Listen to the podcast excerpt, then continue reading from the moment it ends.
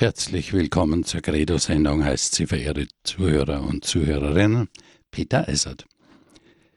Ich freue mich nun, Pater Hans Bub begrüßen zu dürfen. Guten Abend, Pater Hans. Guten Abend, Herr Eiser.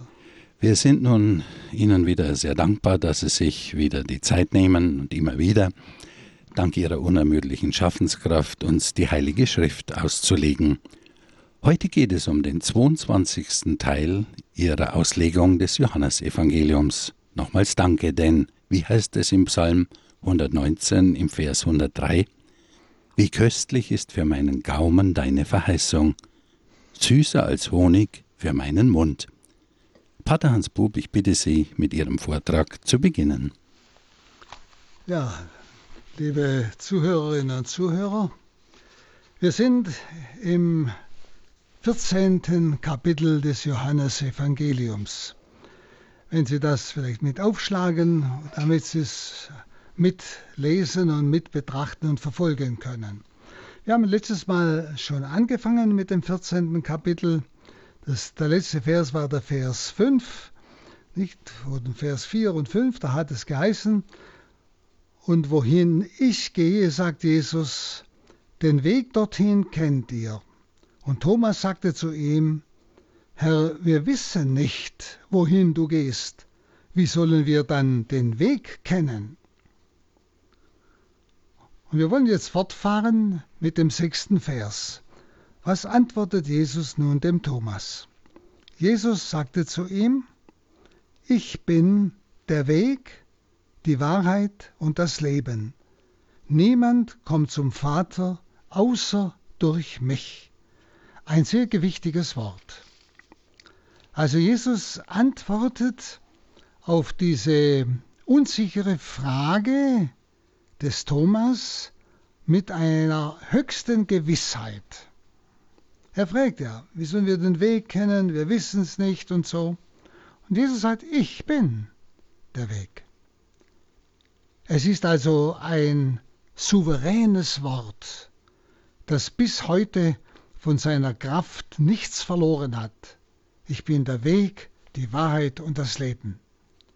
Und dieses Wort wird wieder eingeleitet mit der Offenbarungsformel, wie man das nennt.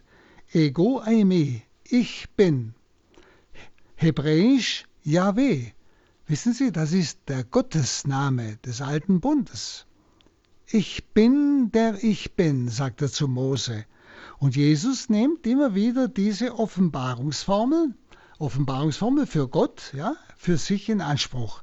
Ego eimi in Griechisch. Ich bin der Weg und die Wahrheit und das Leben. Und das wird dann noch verstärkt durch die wiederholenden und, und, und. Ich bin der Weg und die Wahrheit und das Leben und, ja. Also das ist eine Verstärkung dessen, was Jesus sagt. Nun, was ist die Hauptaussage bei diesem Wort Jesu? Die Hauptaussage ist, ich bin der Weg. Das ist die Hauptaussage. Es ist der Hinweis auf den Vers 4, wo es heißt, und wohin ich gehe, den Weg dorthin kennt ihr. Nicht? Und deshalb sagt Jesus, als der Thomas sagt, nee, wir kennen den Weg nicht, ich bin der Weg. Und wie gesagt, den Weg dorthin kennt ihr, sagt Jesus. Und es wird bestätigt auch im Vers 6 durch dieses Wort, durch mich. Niemand kommt zum Vater außer durch mich. Es ist der einzige Weg. Wir haben schon einmal gesagt, es gibt viele und verschiedene Wege zu Jesus. Manche kommen über Esoterik zu Jesus und weiß ich was, über Umwege zu Jesus, aber es gibt nur einen Weg zum Vater. Das ist Jesus Christus. Niemand kommt zum Vater außer durch mich. Ja, ein ganz entscheidendes Wort, auch bei all den ja, Betrachtungen der verschiedensten Religionen und Situationen niemand kommt zum Vater außer durch mich. Und dann die beigefügten Worte Wahrheit und Leben. Ich bin der Weg, die Wahrheit und das Leben. Diese beiden Worte Wahrheit und Leben geben dem Wort Ich bin der Weg einen Sinn. Denn der Weg als Bild für eine Person ist ja sehr ungewöhnlich. Ja? Wenn Jesus sagt, ich bin der Weg. Ja? Wir trampeln ja nicht auf ihm rum. Ja? Also sehr ungewöhnliches Bild. Aber es bekommt eigentlich ihr Sinn durch die zwei anderen Worte. Wahrheit und Leben. Es wird also deutlich, wenn dazu gesagt wird, dass in dieser Person, Christus, der der Weg ist, dass in dieser Person die Wahrheit verkörpert ist und das Leben verkörpert ist. Es ist also eine Verdeutlichung des Weges. Ein Weg, der die Wahrheit beinhaltet und das Leben. Das heißt also, dass Jesus die Wahrheit offenbart, die zum Leben führt und dass er jedem das wahre Leben vermittelt. Das wahre Leben, das im Glauben die Wahrheit annimmt. Also die, die an ihn glauben, führt er zum Ziel, zum Vater. Und so wird Christus zum Weg. Ich bin der Weg. Und das letzte Wort, niemand kommt zum Vater außer durch mich, ist eigentlich ein Höhepunkt aller seiner Aussagen. In Jesus hat sich also der unsichtbare Gott, ja der unbegreifliche Gott, in seinem Heilswillen begreiflich gemacht. In Jesus hat er sich begreiflich gemacht, in seinem Heilswillen. Er will das Heil aller Menschen. Und in Jesus kommt das zum Ausdruck. Er kauft alle Menschen mit seinem Leiden und Sterben heraus aus der Verlorenheit für den Vater. Ja? Also der Heilswille des Vaters wird sichtbar in der Person Jesu Christi. Und durch Jesus allein erreichen die Menschen das Ziel durch Jesus allein. Das ist eine sehr wichtige und entscheidende Aussage. Darum beten wir in kirchlichen Gebeten immer zum Vater durch Jesus Christus. Wir kommen zum Vater durch ihn. Der Vater ist in unzugänglichem Lichte, sagt die Schrift. Aber durch Christus haben wir einen Weg in dieses unzugängliche Licht zum Vater. Dann der Vers 7, wenn ihr mich erkannt habt, werdet ihr auch meinen Vater erkennen. Schon jetzt kennt ihr ihn und habt ihn gesehen. Also der Vers 7 festigt nun diese Aussage, nämlich, wenn ihr mich erkannt habt, Vergangenheit, Zukunft, werdet ihr auch meinen Vater erkennen. Das ist eine Verheißung, die Jesus uns gibt. Aber eine Verheißung, die in Jesus schon Gegenwart ist. Wer ihn sieht, sieht den Vater. Der Vater ist in ihm gegenwärtig. Er ist total eins mit dem Vater. Man kann die nicht trennen. Und dieses Wort erkennen, ja, wie er sagt, wenn ihr mich erkannt habt, werdet ihr auch meinen Vater erkennen. Dieses Wort erkennen wird klarer in dem Wort, ihr habt ihn gesehen. Das ist das griechische Wort Horao wieder. Das ist mehr als ein äußeres Erkennen, also ein äußeres Sehen. Dieses Wort Horao, dieses ja, übersetzt Sehen, das Sehen, ist ein Ausdruck für die volle Gottesgemeinschaft. Dieses Wort wird immer benutzt, wenn es um eine Gotteserscheinung geht, eine Gottesbegegnung. Also wenn Jesus hier sagt, wenn ihr mich erkannt habt, habt, habt ihr auch meinen Vater erkannt. Schon jetzt erkennt ihr ihn und habt ihn gesehen. Das ist also äh, in diesem Sinn zu verstehen, es, er hat sich, der Vater hat sich in Jesus ihnen offenbart. Also ein Ausdruck für die volle Gottesgemeinschaft, die wir durch Jesus mit dem Vater haben. Und deshalb ist eines notwendig, um zum Vater zu kommen, nämlich an Jesus, seinen Sohn, zu glauben. Das ist die Voraussetzung, an Jesus, seinen Sohn zu glauben. Und so heißt es im Vers 8, Philippus sagte zu ihm, Herr, zeig uns den Vater, das genügt uns. Die Frage des Philippus ermöglicht Jesus jetzt noch klarer zu sprechen. Nicht?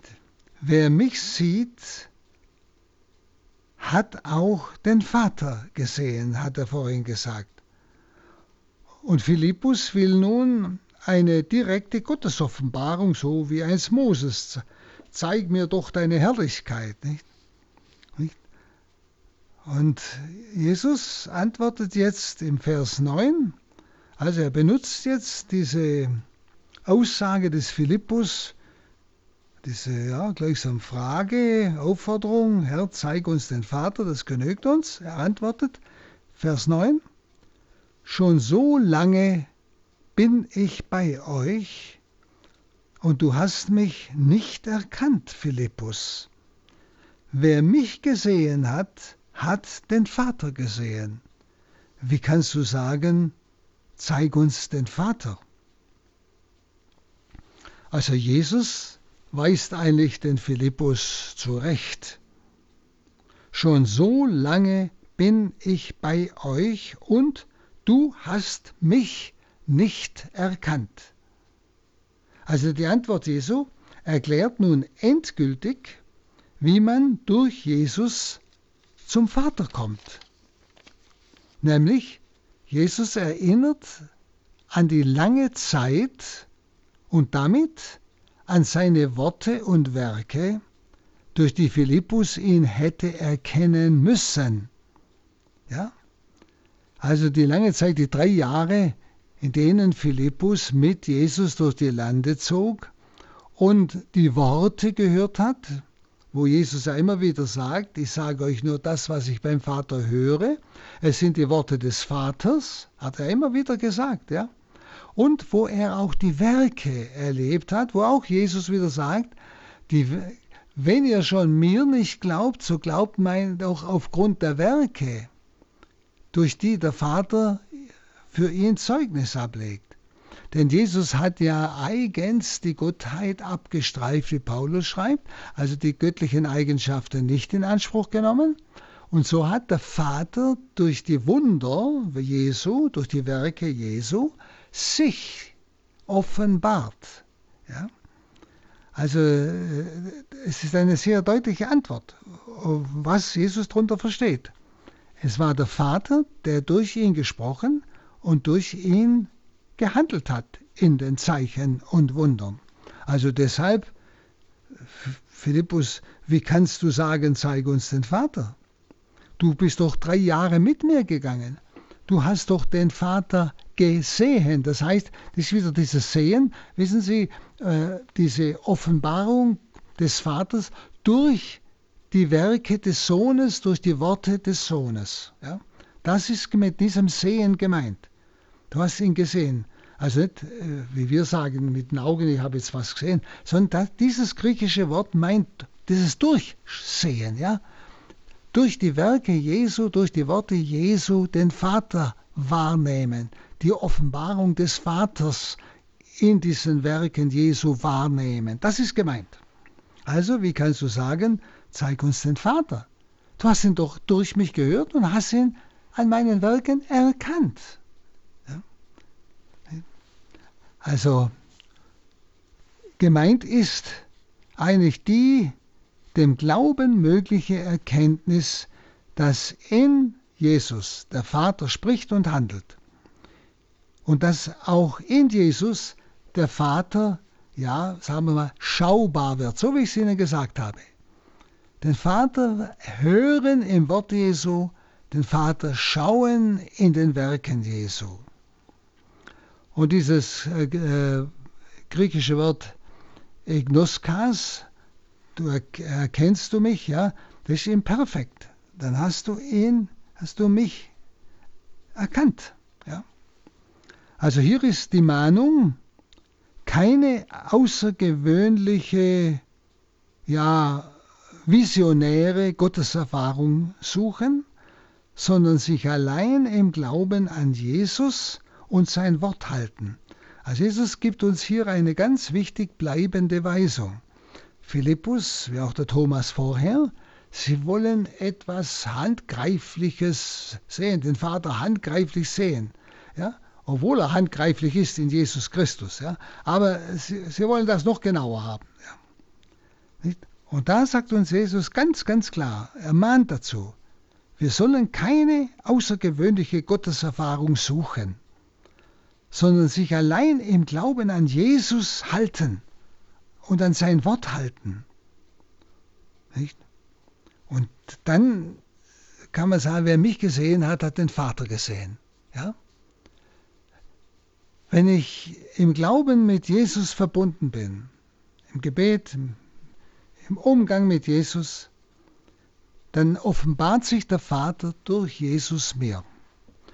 Er gibt mir ein ja, möchte man sagen, dieses Sehen, dieses Durchsehen auf den Vater hin, dass ich wirklich in allem immer mehr das Handeln, das Wirken des Vaters erkenne.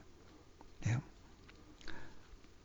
Dann im Vers 10 dann sagt Jesus, glaubst du nicht, dass ich im Vater bin und dass der Vater in mir ist? Glaubst du nicht?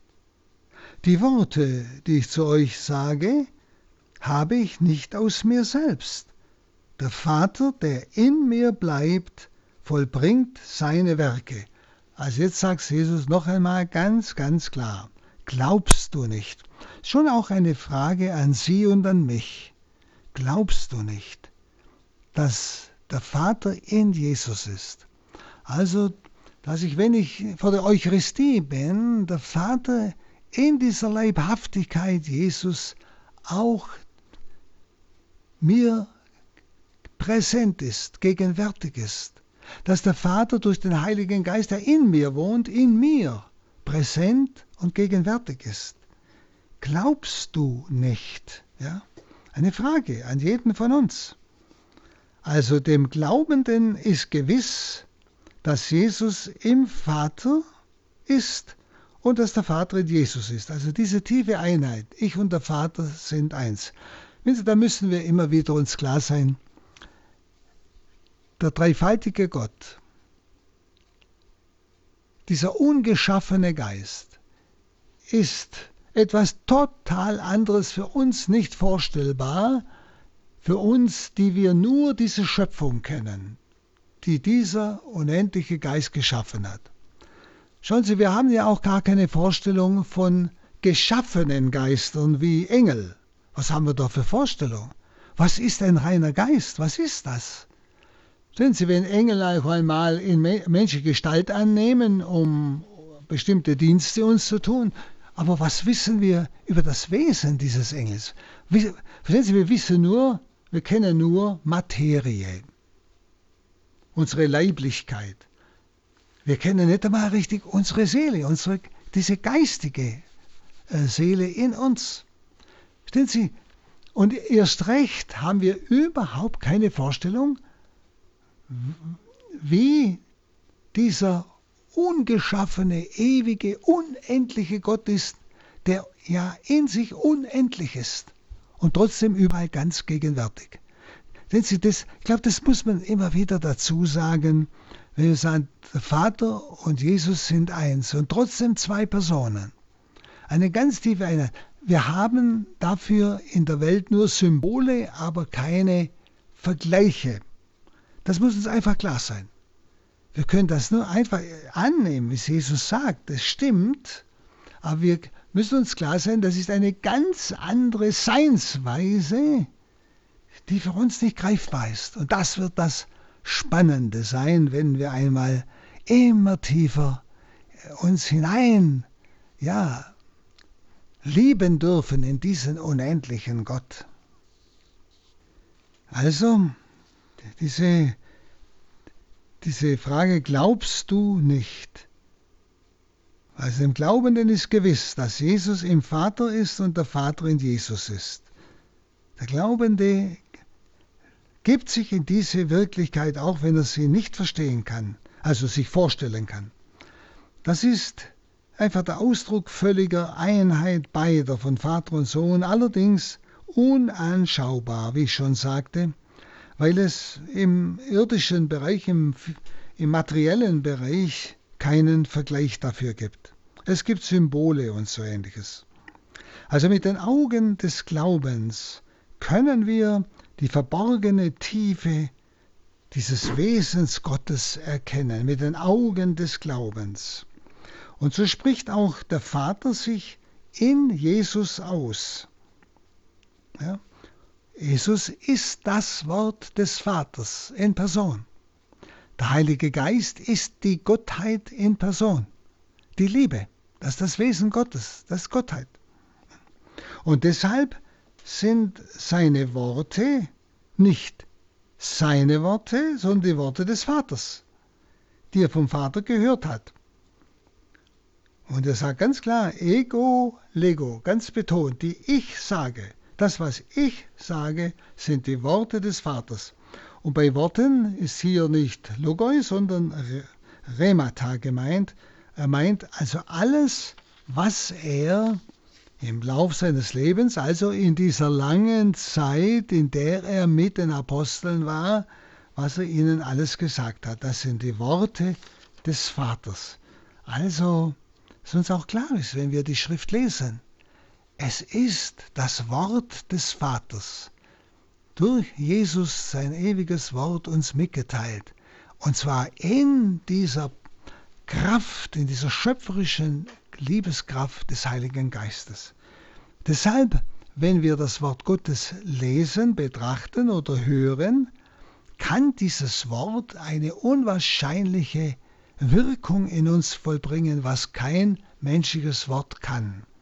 Nämlich mich im Innersten verändern, mir eine, ja, jetzt kommt dieses wieder Schauen, dass ich den Vater sehe, es nicht im Sinn von Visionen, sondern ganz tief durch das Wort Gottes eine ganz tiefe Ahnung bekomme von diesem unaussprechlichen Gott. Das ist die Kraft des Geistes, nicht?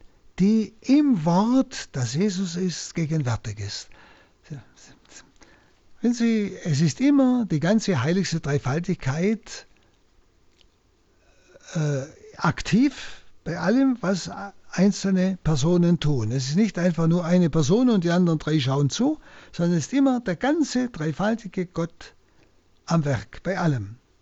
Bei der Verkündigung, im Wort, wie auch in den Werken und Taten zum Beispiel der Wunder.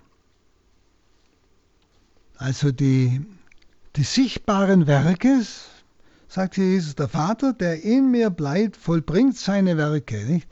Diese sichtbaren Werke sind die des Vaters, sagt er noch einmal, wodurch der Vater den Sohn bezeugt, als sein Wort, durch das er diese Werke vollbringt. Ja?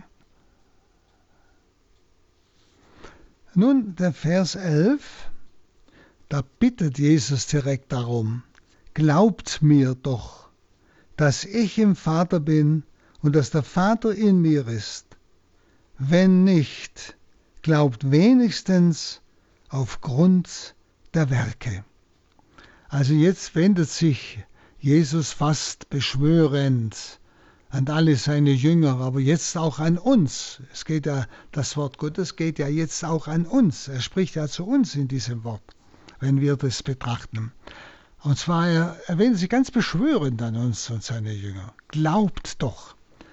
Merken Sie, er bittet einfach, dass wir ihm glauben, auch wenn wir als Menschen, als irdische Geschöpfe dieses Geheimnis der heiligen Dreifaltigkeit nicht begreifen können, uns nicht vorstellen können, sagt er, glaubt mir doch, dass es so ist, auch wenn ihr es nicht schon erfassen könnt.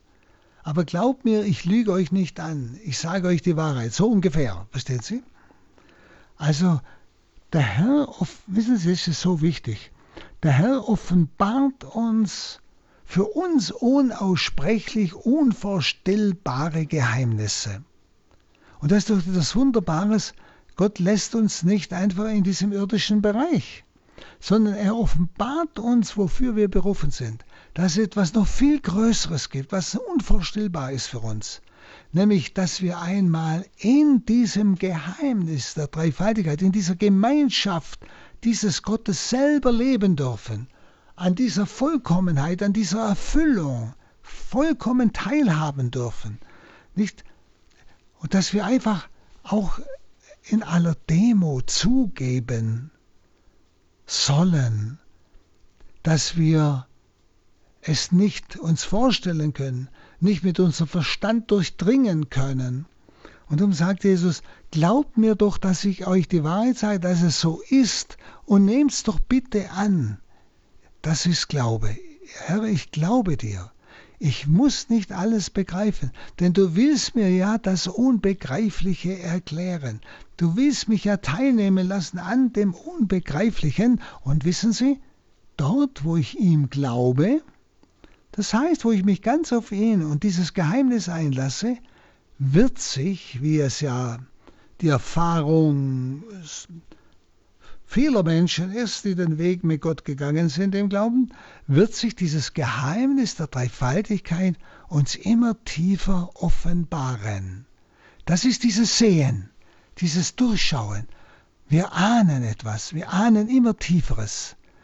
Das kann man nicht lernen, das kann man nicht üben, sondern wenn ich Jesus seinem Wort glaube, was er offenbart, und mit diesem dreifaltigen Gott lebe, im Beten, im Umgang, wird sich dieses Geheimnis mir immer mehr ja, offenbaren. Sie werden merken, dass Sie mit der Zeit vielleicht gar nicht mehr einfach zu Jesus beten oder sprechen oder nur zum Vater, sondern dass Sie plötzlich wie von selber die heiligste Dreifaltigkeit ansprechen. Wie gleichsam von ihnen her sie in diese Du-Beziehung zum ganzen dreifaltigen Gott geführt werden. Das ist ein Weg, den man sich führen lassen muss, den kann man, wie gesagt, nicht lernen, einüben oder wie auch etwas studieren, sondern wie Jesus hier sagt, glaubt mir doch, dass ich im Vater bin und der Vater in mir ist. Wenn nicht, dann glaubt doch wenigstens aufgrund der Werke. Das seht ihr's doch. Gott, der Vater tut doch das alles durch mich. Glaubt mir doch, dass ich's nicht tue, dass der Vater es durch mich tut. Verstehen Sie? Dann glaubt doch diesen Werken. Nicht? Ich lade Sie alle ein, die jetzt zuhören, dass wir wirklich diesen Glauben erneuern. Das an Jesus danke, dass du uns dieses Unaussprechliche offenbart hast. Die Juden glauben das heute noch nicht. Die Mohammedaner glauben es auch nicht. Niemand auf der Welt glaubt es. Niemand nimmt es an, weil es nicht vorstellbar ist. Aber du hast es uns offenbart und du erwartest, dass wir es glauben, damit du dieses Geheimnis uns immer tiefer offenbaren kannst. Also deuten wir nicht lang rum und, und wollen alles selber kapieren, sondern glauben wir doch ihm, dem ewigen Wort, durch das der Vater sich uns offenbart, durch das der, ja, der Geist Gottes das ganze Geheimnis der Dreifaltigkeit uns offenbaren will. Einfach im Glauben annehmen, nicht alles verstehen wollen. Das heißt doch sich über Gott setzen. Genauso, ja, Gott zu sein, dann kann ich es verstehen sondern aber er wird mich eine ganze Ewigkeit immer tiefer nicht nur in dieses Geheimnis hineinführen, dass ich es erkenne, sondern in dieses Wesen, dieses Geheimnis der Liebe hineinführe, die immer mehr mein ganzes Leben, mein ganzes Glück ausmacht. Das ist das Wunderbare. Das wird in diesen Worten offenbart, Brüder und Schwestern. Und jetzt der Vers 12. Amen, Amen, ich sage euch, wer an mich glaubt, wird die Werke, die ich vollbringe, auch vollbringen, und er wird noch größere vollbringen, denn ich gehe zum Vater. Ein unwahrscheinliches Wort. Ja? Er sagt Amen. Eben, das ist wieder dieses Wort, das ist ganz, ganz sicher, das ist hundertprozentig. Nämlich, wer an mich glaubt, und wir haben ja schon oft darüber gesprochen. Glauben heißt sich ganz diesem Christus ausliefern, sein Wort ganz ernst nehmen, annehmen, ins Leben reinnehmen, was er über den Vater und über zum Beispiel das Geheimnis der Dreifaltigkeit sagt. Wer an mich glaubt, wird die Werke auch vollbringen, ja noch größere. Nicht? Wenn wir uns ganz Christus übergeben. Also das ist ganz Hingabe an Christus. Ihm uns ausliefern. Wir trauen ihm. Wir trauen seinem Wort und seinem Tun. Ganz und gar. Dann kann er in uns sein Leben fortsetzen, wie er sagt. Wir werden zu ihm kommen und Wohnung bei ihm nehmen. Ja, wir sind durch die Taufe sogar sein Leib geworden, dass er in uns handelt. Nicht mehr ich lebe, Christus lebt in mir. Nicht? Und dann sagt er, wer an mich glaubt, also so mit Christus verbunden ist, wird die Werke auch vollbringen, ja, die er vollbracht hat, ja, noch größere. Unwahrscheinlich. Noch größere. Was heißt das? Diese Werke werden, also unsere Werke, wenn wir mit Christus zusammenwirken, dass gleichsam er in unserem Wort gegenwärtig sein darf, in unserem Tun, dass wir alles mit ihm tun, diese unsere Werke werden den Werken Jesu gleichgestellt. Was ja eigentlich heißt, dass Jesus der eigentlich Wirkende bleibt. Er handelt in uns. Und der eigentliche Sinn dieser Werke ist, auf Jesus, den Lebensspender, hinzuweisen. Also, so wie die Werke, die Jesus getan haben, hat, also die Wunder und so weiter, auf den Vater hinweisen, denn der Vater hat durch ihn gehandelt. So werden die Werke, die wir tun, auf Jesus hinweisen, der sie in uns tut. Ja? Das ist der Sinn der Werke, auf Jesus als den Lebensspender hinzuweisen. Es ist also nicht gemeint, dass wir als Glaubende, als Menschen noch erstaunlichere Wunder tun als Jesus. Das ist nicht gemeint sondern er geht ja zum Vater und sendet uns seinen Heiligen Geist. Und nach seiner Verherrlichung beim Vater vermag nun Jesus, dessen Leib wir ja sind durch die Taufe, vermag nun Jesus die volle Frucht seines Lebens und Sterbens einzubringen. Also jetzt kann er in uns und durch uns noch Größeres tun, als er vor seinem Leiden selbst getan hat. Also größer also sind die Ströme der Gnade in die Welt seit der Erlösung, seit er zum Vater zurückgekehrt ist, eben durch den Heiligen Geist. Also größer ist die Überführung der ungläubigen Welt durch den Heiligen Geist. Und das wirkt er, Christus, durch seinen Geist in seinen Jüngern und durch seine Jünger. Also der Vater wirkt die Werke in Jesus und Jesus, wenn er beim Vater erhöht ist, wirkt die Werke in uns und er wird dann die ganze Fülle seiner Erlösung durch uns der Welt offenbaren. Ist das nicht wunderbar? Er benutzt unser Wort, um göttliche Wirkung hervorzurufen. Er benutzt unsere Werke, um sein Reich aufzubauen. Alles, was wir mit ihm tun, ist immer erlösend und gnadenwirkend. Dann der Vers 13.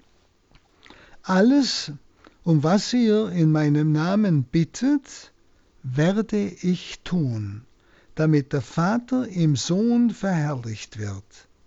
Alles, was ihr in meinem Namen bittet, werde ich tun, damit der Vater im Sohn verherrlicht wird. Jetzt erklärt es noch genauer. Die Jünger werden größere Werke tun, als er selbst getan hat, sagt er, und zwar, weil Jesus beim Vater ihre Bitten erhört.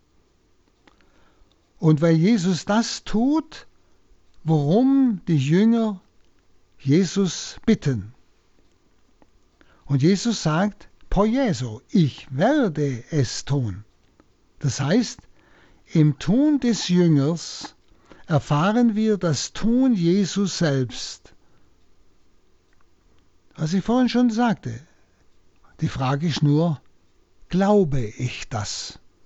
Deshalb vorher das Betteln, glaubt mir doch, verstehen Sie? Glaube ich das? Im Tun des Jüngers erfahren wir das Tun Jesu selbst. Und im Kapitel 15, Vers 5 wird Jesus einmal sagen, ohne mich könnt ihr nichts tun. Ohne mich könnt ihr nichts tun. Im Tun des Jüngers erfahren wir das Tun Jesu selbst. Und so werden die Werke der Jünger seine Werke, die Werke Jesu. Und dann sagt er, damit der Vater im Sohn verherrlicht wird. Was heißt das? Der Vater soll also im Sohn verherrlicht werden. Jesus tat auf Erden, was der Vater ihm auftrug. Und so ist der Vater, so wie in Jesus, so auch jetzt in den Jüngern der Handelnde. Und so wird uns verheißen, dass wir nach dem Weggang Jesu, also nach der Himmelfahrt, wo er zum Vater zurückkehrt, an seinem, dass wir dann an seinem Wirken mit dem Vater beteiligt sind. Also wenn Jesus zum Vater gegangen ist, zur Rechten des Vaters sitzt, werden wir an seinem Wirken mit dem Vater beteiligt sein. Denn im Namen Jesu, das heißt ja, wenn ihr äh, alles, was ihr in meinem Namen bittet, werde ich tun, nicht? Im Namen Jesu ist ein sich berufen auf Jesus, das eigentlich in tiefer Verbundenheit mit ihm gründet. Ich berufe mich auf Jesus, mit dem ich ganz eins geworden bin. Und so handelt immer noch der Vater in Jesus und Jesus handelt in uns. Es ist immer wieder und immer noch das Handeln des Vaters. Wir nehmen also teil das ist etwas, ja, etwas unwahrscheinlich Großes. Wir nehmen teil an diesem Zusammenwirken des Vaters und des Sohnes, teil an seinem Hineinwirken in die Welt. Er tut es durch uns. Also deshalb schauen Sie, wir sind nicht allein. Und deshalb brauchen wir uns auch oft nicht zu übermäßige Gedanken machen, was wir in manchen Situationen sagen sollen. Vielleicht sagen wir einfach ganz schlicht nur unseren Glauben, wenn danach gefragt wird. Das, was wir glauben. Und wenn es noch so einfach klingt und überlassen es Gott, was er durch dieses Wort im Hörenden bewirkt denn wir nehmen teil an dieser Wirkmacht des Vaters und des Sohnes. Diese Wirkmacht geht durch die Kirche, das sind wir, durch uns, durch unser Wort, durch unsere Dienste. Also etwas ganz, ganz Überragendes, dass ich auch glauben darf, alles, was ich tue, mein Dienst im Beruf, Aufgaben, wenn ich sie wirklich tue als Auftrag Gottes an dieser Welt, nicht einfach nur um Geld zu verdienen, das ist etwas, was ich natürlich auch brauche, aber dass ich es tue als Auftrag Gottes im Gehorsam, dann wird all mein Tun eine ganz starke übernatürliche Wirkung haben auf die Menschen, denen mein Tun dient, für die ich es tue, die es meinen Dienst in Anspruch nehmen Ganz gleich, was ich fabriziere, irgendjemand dient das ja. Irgendjemand kauft das ja. ja. Schauen Sie, und dann werde ich natürlich ganz anders handeln. Ich werde nicht lässig handeln, ich werde nicht nach Lust und Laune handeln, ich werde verantwortlich handeln. Ja?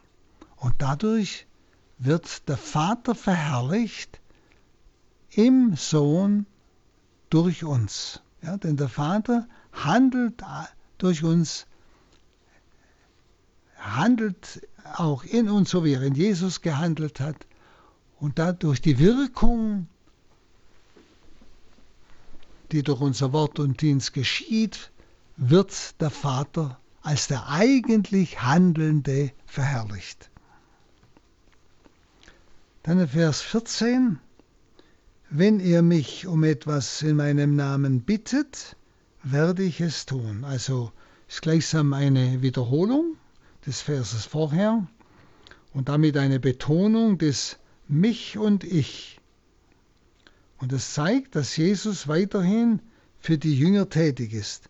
Wenn ihr mich um etwas in meinem Namen bittet, werde ich es tun. Ich, er wird es tun. Ja, eine ganz deutliche Aussage. Nun schauen wir auf den Vers 15. Wenn ihr mich liebt, werdet ihr meine Gebote halten. Also hier steht nicht die Liebe im Vordergrund, sondern die Gebote. Beziehungsweise eben, was gemeint ist, die Worte Jesu, von denen er ja vorher gesprochen hat. Diese Worte sind ja Angebote an uns, Gebote in dem Sinn. Und damit meint Jesus eigentlich alle seine Offenbarungen, die der Vater durch ihn verkündet hat. Nicht? Und wer all diese Offenbarungen annimmt, der drückt aus, dass er den Herrn liebt. Ich denke, das ist eigentlich ziemlich logisch. Wenn ich Jesus liebe, dann sind mir seine Worte liebenswert. Dann sind mir seine Worte wichtig. Ja? Und Jesus geht es eigentlich hier um die Glaubenstreue der Jünger. Glaubenstreue. Dass sie wirklich an seinem Wort festhalten, an ihn glauben, worum er ja vorher immer wieder gebeten hat, glaubt doch. Ja. Und damit nicht bloß geht es ihm um die Glaubenstreue der Jünger, sondern auch um alle Konsequenzen, die sich daraus ja, für das alltägliche Leben ergeben. Also lebe ich das Wort Gottes, tue ich das Wort Gottes. Nicht? Deshalb, wenn ihr mich liebt, dann werdet ihr meine Gebote halten. Dann werdet ihr das Wort Gottes nicht bloß anhören und bejahen, sondern leben. Ihr werdet es im Leben ausführen. Und das ist der Ausdruck unserer Liebe zum Herrn, sagt er. Dass wir seine Worte tun, dass wir uns bemühen, sein Wort zu leben, nach seinem Wort unser Leben auszurichten. Und so erwartet Jesus von den Jüngern, dass sie ihm nach seinem Weggang zum Vater in Liebe verbunden bleiben und auch in Treue verbunden bleiben. Äh, wenn Sie einmal das, das Wort etwas eng nehmen, nicht, äh, wenn ihr mich liebt, werdet ihr meine Gebote halten. Also wenn das mal einfach auf die zehn Gebote mal äh, etwas einengt, dann ist vielleicht auch interessant, was mir einmal ein Judaist erklärt hat, dass es im Hebräischen, wenn man so auf die Wurzeln der einzelnen Worte geht, dass es nicht einfach heißt, Du sollst zum Beispiel im ersten Gebot, du sollst keine fremden Götter neben mir haben, sondern dass eigentlich der Sinn ist, wenn du mich liebst, wenn du Gott ernst nimmst, dann kannst du gar nicht anders. Du kannst keine fremden Götter neben Gott haben. Also du kannst es gar nicht. Ja, ich glaube, das ist eine sehr gute Übersetzung, um auch dieses Wort zu verstehen. Nicht, wenn ihr mich liebt, werdet ihr meine Gebote halten. Wenn ihr mich liebt, dann werden die Gebote keine Gebote sein, dann werden meine Worte keine Verpflichtung sein, sondern dann wird das ein nicht mehr anders können sein. Wenn ich ihn liebe, dann will ich gar nichts anderes als sein Wort ernst nehmen, nach seinem Wort leben, sein Wort in meinem Leben umsetzen. Ja? Und jetzt können wir ja mal in unser Leben hineinschauen. Ja? Halte ich mich an das Wort Gottes? Schauen Sie, wenn Sie heute die ganzen Diskussionen ein bisschen verfolgen, auch gerade jetzt im Sinn von Ehe und Familie, das so jetzt dauernd im Vordergrund steht, oder auch all das mit diesen äh, äh, Parallelehen da. Äh, verstehen Sie, da wird argumentiert mit Gefühlen, mit allen möglichen Dingen, aber nicht mit dem Wort Gottes. Keiner fragt, was ist der Wille Gottes? Ist eine Homo-Ehe der Wille Gottes? Oder ist das gegen den Willen Gottes? Genauso, wenn ich äh, nicht verheiratet bin und lebe mit einem, äh, einer äh, Frau zusammen, da muss ich fragen, ist das der Wille Gottes? Wer fragt das noch? Auch junge Leute. Das ist heute so. Ihr seid altmodisch und so weiter. Na, na, wir sind gar nicht altmodisch. Wir lieben nur den Herrn und sonst gar nichts. Und deshalb sind uns seine Worte wichtig und sie sind für uns eigentlich lebenerhaltend. Denn alles andere, was gegen das Wort Gottes ist, zerstört das Leben. Zerstört, macht krank. Das zeigen viele Studien. Aber merken Sie, was ich eigentlich sagen will? Nicht? Was Jesus hier sagt, wenn ihr mich liebt, werdet ihr meine Gebote halten. Also auch all die Worte, die er zu ihnen gesprochen hat. Seine, seine Angebote, sein Wort, seine frohe Botschaft. Nicht? Und jetzt wirklich, wir sollten uns wirklich hier fragen, habe ich mich nicht schon von der Welt so anstecken lassen, dass ich schon so denke, wie die Welt denkt? Wenn ich denke, die Iren sind fast alle katholisch und haben äh, entsprechend abgestimmt, wo man sagen muss, die haben nicht gefragt, was ist der Wille Gottes? Ja? Was ist der Wille Gottes? Sondern das, was, was sie meinen, nicht mit ihrem menschlichen Denken oder Gefühlen. Einfach, das muss man einfach einmal anschauen. Und da werden Sie das, dieses Wort Jesu erst richtig verstehen. Und da muss man vielleicht sagen, gibt es noch Menschen, die Gott lieben, die Jesus lieben? Gibt es noch solche, die nach dem Willen Jesu fragen? Nach dem Willen des Vaters fragen, der sehr gut mit uns meint und der uns nicht irgendwas aufzwingen will, was uns schadet oder uns etwas nicht gönnen will, sondern er will ja unser Bestes und unser Glück. Nicht? Und Sie werden selber merken, trauen wir uns vielleicht sogar unter Christen die Frage zu stellen, was ist der Wille Gottes? Was ist der Wille Gottes? Sondern es wird äh, ganz anders argumentiert, nämlich wie die Welt argumentiert. Und das ist Verweltlichung. Sie, und das zieht uns immer mehr hinunter, das sehen Sie ja. Schauen Sie, wie viele Menschen sind krank, depressiv, sinnlos. Da fehlt der Sinn des Lebens, da ist nichts mehr da. Da merken Sie doch, wohin führen all diese Verhaltensweisen, die nicht dem Worte Gottes, dem Willen Gottes entsprechen. Wohin führen sie? Sie sehen es hinten und vorne, sie sehen es überall neben sich, überall, überall. Da brauchen sie also gar kein Vergrößerungsglas. Das muss uns Glaubenden einmal bewusst werden. Das muss uns einmal bewusst werden. Und wieder, dass wir uns wieder trauen zu sagen, was will Gott? Was ist der Wille Gottes? Was ist das Gebot Gottes? Das dürfen sie ja kaum mehr sagen. Sie werden ja heute fast nur bestraft von weltlichen Gerichten, wenn sie sich ans Wort Gottes halten und das sogar noch propagieren. Gerade in solchen Punkten. Wenn Sie, da merken wir etwas. Wir müssen Zeugnis geben von diesem Wort Gottes. Nur das ist der Weg zum Heil. Jesus ist der Weg zum Vater. Und wo wir uns um dieses Wort Gottes nicht mehr kümmern und alles besser wissen wollen, wie man das heute macht, werden wir ins Elend versinken. Und wie viele ganz junge Menschen, schon in der Pubertät und nach der Pubertät, sind am Verzweifeln, haben keinen Sinn mehr im Leben, sind depressiv, selbstmordgefährdet. Warum? Warum?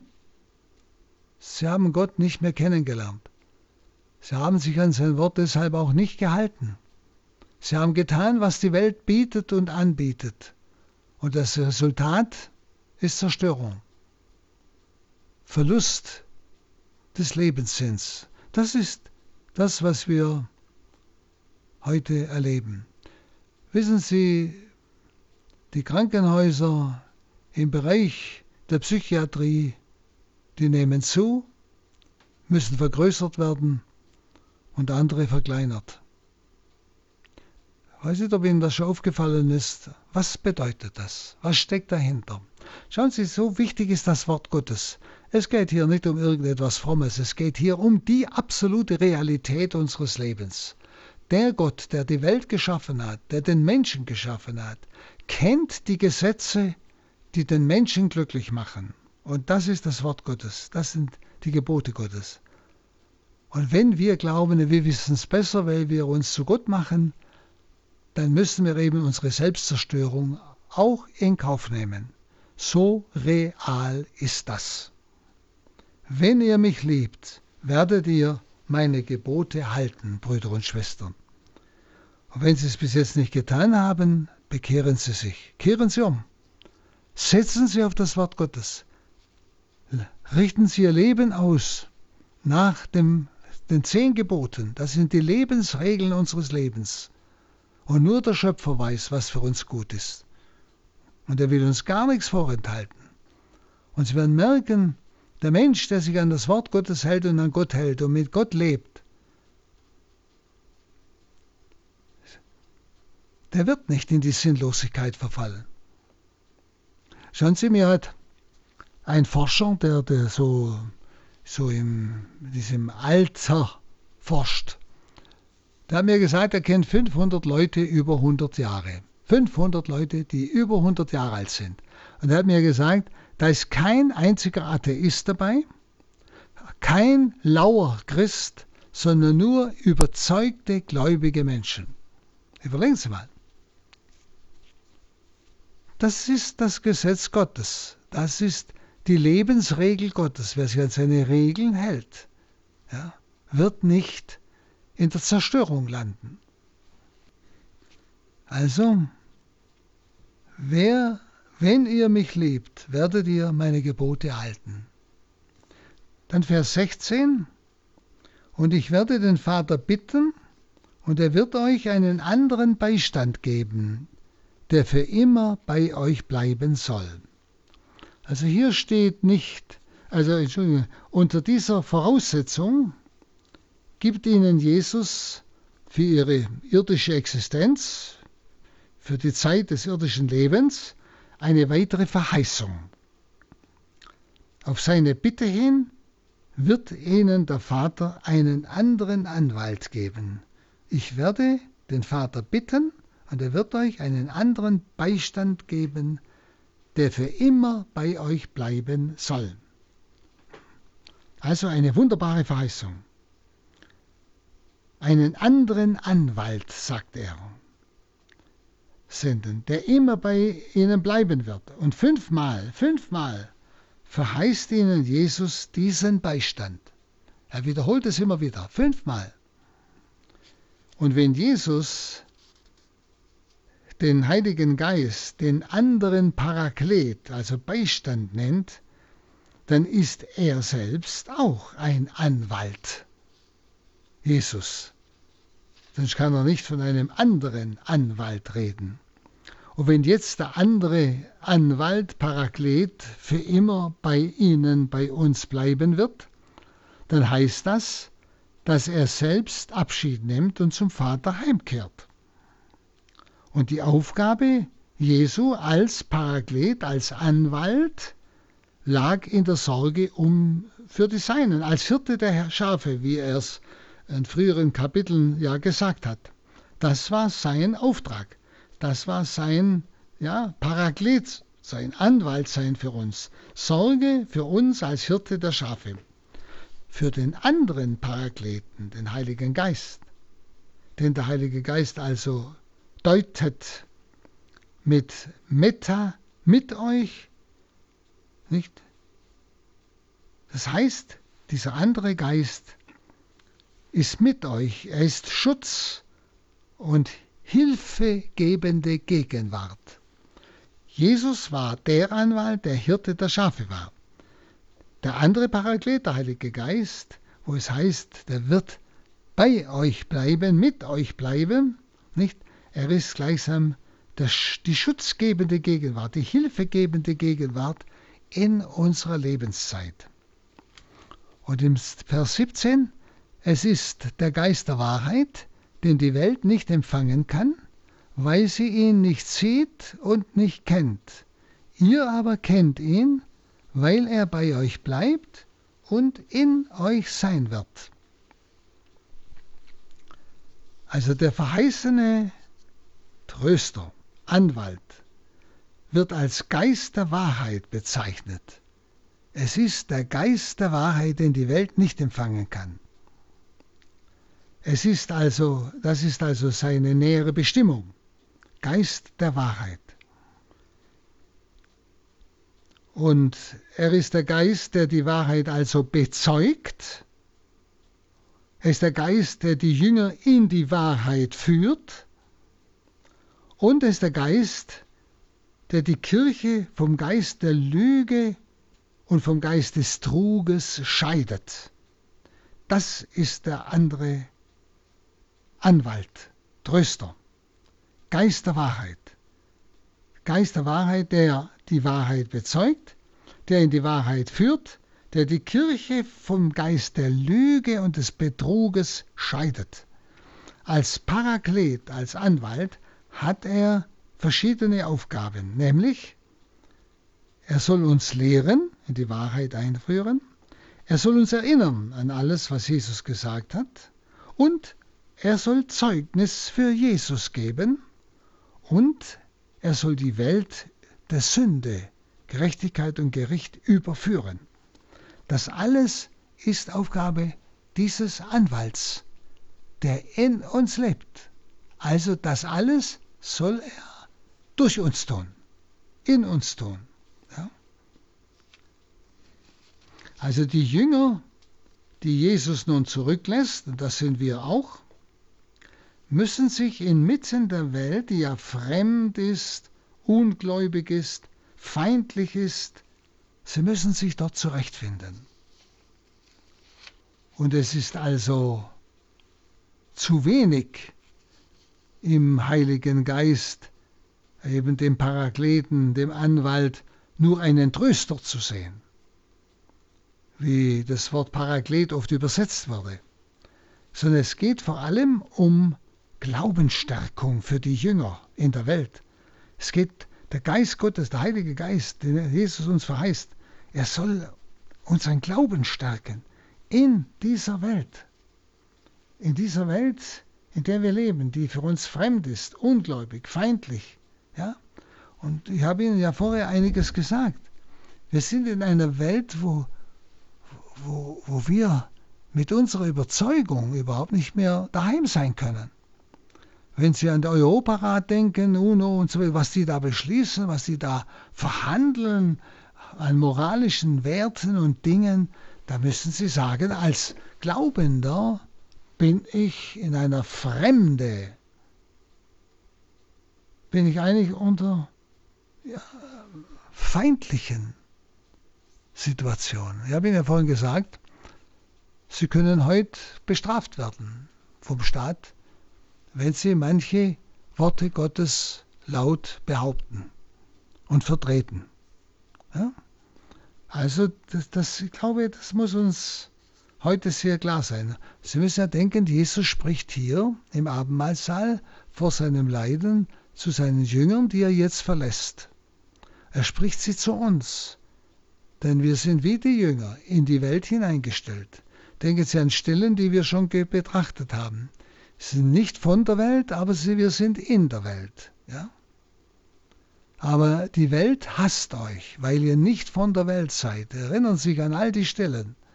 Sie, das ist einfach die christliche Existenz. Wir müssen uns dessen klar sein. Und der Heilige Geist pro, provoziert in uns die Welt. Ja? Er deckt auf. Indem ich nach dem Wort Gottes lebe, decke ich den anderen auf. Das heißt, der andere fühlt sich aufgedeckt, der anders lebt. Ich bin ihm ein Vorwurf, wenn ich mich an das Wort Gottes halte und mit Christus lebe. Und deshalb erleben wir Feindseligkeit, Angriffe, ja? Fremde und so weiter. Also Sie spüren, was wir heute in einer ja, schon außergewöhnlichen Weise erleben. Das haben die Christen damals auch erlebt. Ja. Also, es geht vor allem, wie gesagt, um Glaubensstärkung für die Jünger in der Welt. Und Jesus stützt sie vom Himmel her in ihrem Wirken. Und dieser Geist der Wahrheit erfüllt sie innerlich. Er ist ihnen ein dauernder Beistand. Und das ist, das ist das, was wir wissen dürfen und was wir erfahren. Er bleibt bei euch, sagt Jesus. Er bleibt bei euch. Er geht nicht wieder. Und er ist eine beständige innere Kraft. Es heißt, er wird in euch sein, sagt er ja hier. Also das Erwählungsbewusstsein der Jünger wird hier gestärkt durch den scharfen Trennungsstrich zwischen dem Geist der Wahrheit und dem Geist der Welt. Also die Welt kann den Geist der Wahrheit nicht empfangen, nicht in sich aufnehmen, und zwar aus innerer Unfähigkeit. Sie ist von innen her unfähig. Nicht? Ihr fehlt jegliche Voraussetzung, um den Geist der Wahrheit aufzunehmen, weil sie ihn nicht sieht und nicht kennt.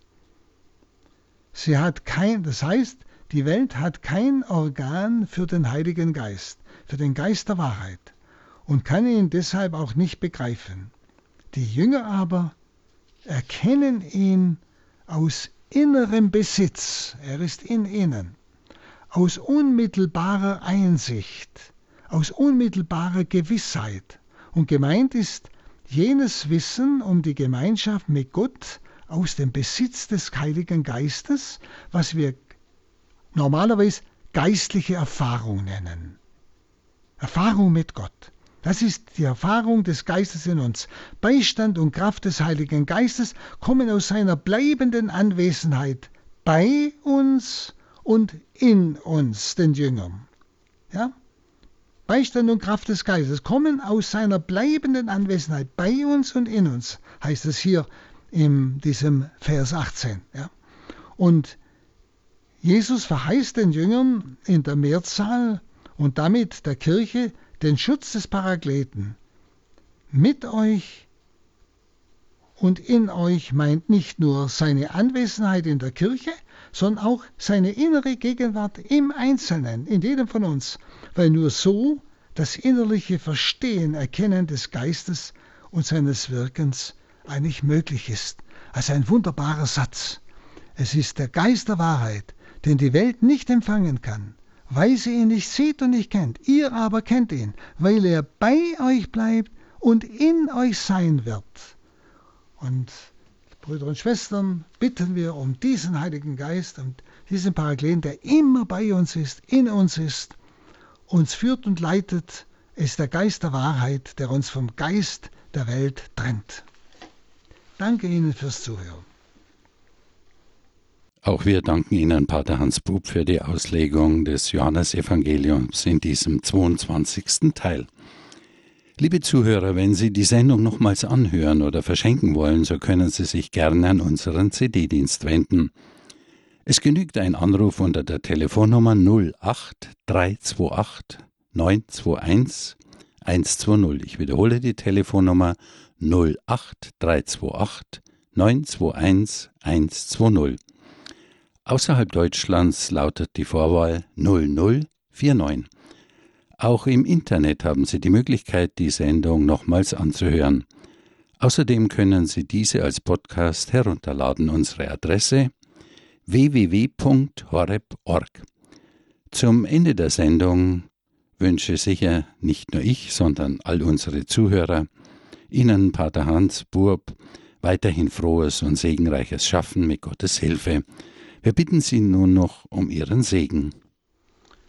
Und so segne euch und erfülle euch neu mit der Kraft dieses Geistes der Wahrheit, der allmächtige Gott, der Vater und der Sohn und der Heilige Geist. Amen. Amen.